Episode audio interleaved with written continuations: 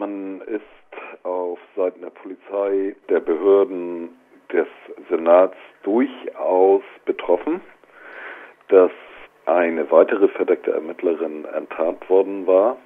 Und man geht allerdings fehl, wenn man hofft, dass, wie soll man sagen, also politisch und moralisch dort irgendwie Reue oder sowas am Start wäre. Ganz im Gegenteil hat man sich in der Sitzung sehr bemüht, den Einsatz zu rechtfertigen. Das war ein durchgängiger Tenor, mit Ausnahme vielleicht der linken Abgeordneten Christiane Schneider und der grünen Abgeordneten Antje Möller. Ansonsten war viel Rechtfertigendes äh, zu hören. Welche Gründe wurden genannt für den Einsatz? Gründe äh, im Konkreten für diesen Einsatz äh, wurden nicht genannt. Äh, es wurde Bezug genommen darauf, dass grundsätzlich dieses Instrument Anwendung findet und finden muss. Also das Instrument verdeckter Ermittler, Ermittlerinnen, damit Straftaten im Vorfeld ausgeschlossen werden. Das heißt, äh, man kann, das gehört zum Fazit dazu, sagen, eine gesamte linke Szene ist grundsätzlich potenziell straftätig und soll unter diesen Gesichtspunkten potenziell ausgeforscht, bespitzelt, das menschliche Vertrauen gebrochen äh, und mit einer Repressionsangst überzogen werden. Die Art der Enttarnung sei widerlich gewesen und erinnere an dunkle Zeiten, so Dennis Gladia, Gladiator, der innenpolitische Sprecher der CDU. Dein Kommentar? Dieser Herr Gladiator hat sehr viel Dreck am Stecken und will vielleicht darüber so ein bisschen hinwegtäuschen. Dann im Zusammenhang mit äh, der Diskussion um diese verdeckte Ermittlerin, die äh, jetzt enttarnt worden ist, ist äh, ja nicht nur festgestellt worden, dass sie eingeschleust worden ist in eine Gruppe von Jugendlichen, zum Teil 14 Jahre alt wohlgemerkt, sondern es ist auch festgestellt worden, dass der jetzige innenpolitische Sprecher der CDU für Hamburg im Bezirk Bergedorf mal äh, auch so eine Funktion inne hatte und in dieser Funktion, ich glaube, das war sogar zu Schildzeiten dafür gesorgt hat, dass dem Jugendzentrum äh, Flop, Café Flop, dass diesem Jugendzentrum eine massive Mittelkürzung beschert wurde, weil sie sich geweigert oder das Jugendzentrum sich geweigert hat, die Jugendantifa aus äh, der äh, aus der Nutzung des Hauses auszuschließen. So viel Dreck hat dieser Mensch am Stecken und auch noch verschiedene andere Dinge. Letzten Sommer hat er zum Beispiel über die Presse verkünden lassen, für die linke Szene sei kein Platz in Hamburg. Die Linksfraktion hatte im Vorfeld der Sitzung angekündigt, einen Zusatzantrag einzubringen, der eine zeitliche Begrenzung verdeckter Ermittlungen und eine nachträgliche Unterrichtung der Betroffenen vorsieht. Äh, wie fielen die Reaktionen auf äh, diesen Antrag den, äh, ein? Das wird vermutlich zu einem anderen Tagesordnungspunkt geschehen sein. Es hat eine interessante Entwicklung gegeben tatsächlich in den letzten Wochen. Diese Entwicklung sollte dann am Schluss der Tagesordnung heute äh, reflektiert werden mit einem Unterstützungsbeschluss zu einem Senatsvorhaben, das Hamburger Polizeigesetz zu ändern, dahingehend, dass verdeckte Ermittler, Ermittlerinnen zukünftig nur noch mit richterlichem Beschluss eingesetzt werden. Das ist tatsächlich insgesamt eine interessante Entwicklung, die vielleicht auch ein bisschen Qualität hat, weil richterliche Beschlüsse nochmal was anderes sind als staatsanwaltschaftliche Anordnung und da dann äh, auch regelmäßige Prüfungen erfolgen. Auch äh, man darf sich ja vor Augen halten, von 2007 bis 2013 äh, war diese verdeckte Ermittlerin unterwegs. Sie werden dann über viele Jahre, ja, wie wir jetzt wissen, geführt. Und das wird wahrscheinlich ja dann nicht mehr nur bei einem Richter liegen, sondern äh, wenn das dann jeweils äh, in Zeiträumen zu überprüfen ist, wird das dann durchaus durch den Apparat äh, der Justiz gehen. Eine zeitliche Begrenzung verdeckter Ermittlungen zu fordern, ist das nicht für eine linke Opposition ein bisschen wenig? Fehlt hier nicht die grundsätzliche Kritik an einem solchen Mittel? Ja, kann man natürlich so sagen, ja. Mündlich ist diese Kritik allerdings heute vehement vorgetragen worden, das muss man schon sagen.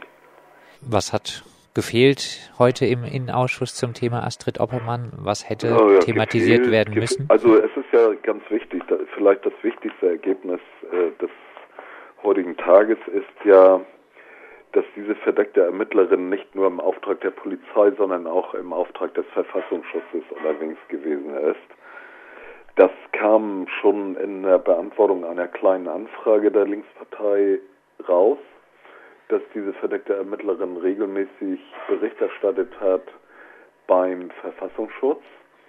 Und in der heutigen Berichterstattung des Polizeipräsidenten gab es eigentlich nur zwei relevante Quellen, äh, auf die er sich bezogen hat. Das eine war interessanterweise die Veröffentlichung der Ermittlungsgruppe der linken Szene, die diese Enttarnung irgendwie begleitet hat und eine entsprechende Veröffentlichung im Internet platziert hat. Äh, darauf äh, hat er sich ausdrücklich berufen als Quelle seiner Informationen. Das ist so ein schöner, interessanter Fact sozusagen. Und äh, die zweite Quelle sind äh, Verfassungsschutzakten, die äh, von der verdeckten Ermittlerin gefertigt waren, beziehungsweise von ihren VE-Führern, Führerinnen. Und, äh, also auch hier mal wieder nichts mit dem Trennungsgebot zwischen Polizei und Geheimdiensten. So wie sich der Fall jetzt darstellt, ist sie eben nicht nur im Auftrag der Polizei, sondern auch im Auftrag des Verfassungsschutzes unterwegs gewesen. Und damit das, was hier immer behauptet wurde zur Abwehr von strafrechtsrelevanten Taten und so weiter und so fort, ist damit ja total absurdum geführt. Das ist eine, eine systematische Bespitzelung diverser linker Gruppen und Zusammenhänge, Veranstaltungen etc., die in Kombination von Polizei und Verfassungsschutz, also als äh, Geheimdienstaktion durchgeführt worden ist. Wie geht es jetzt weiter in Sachen verdeckter Ermittlerinnen in Hamburg? Es wird diese Gesetzesänderung geben, die soll noch vor der Sommerpause durchkommen. Dann sollen zukünftige Einsätze mit richterlichem Vorbehalt stattfinden.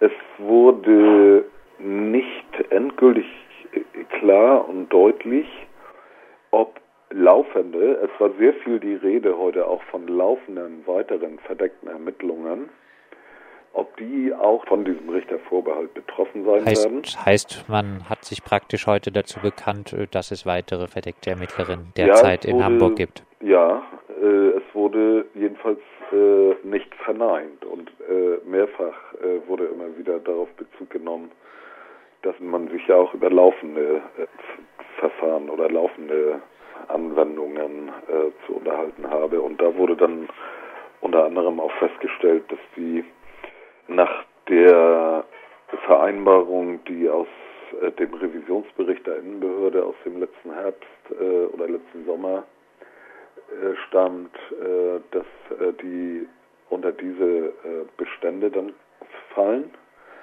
Und damit wurde es ja eingestanden, dass es solche Dinge auch weiter gibt.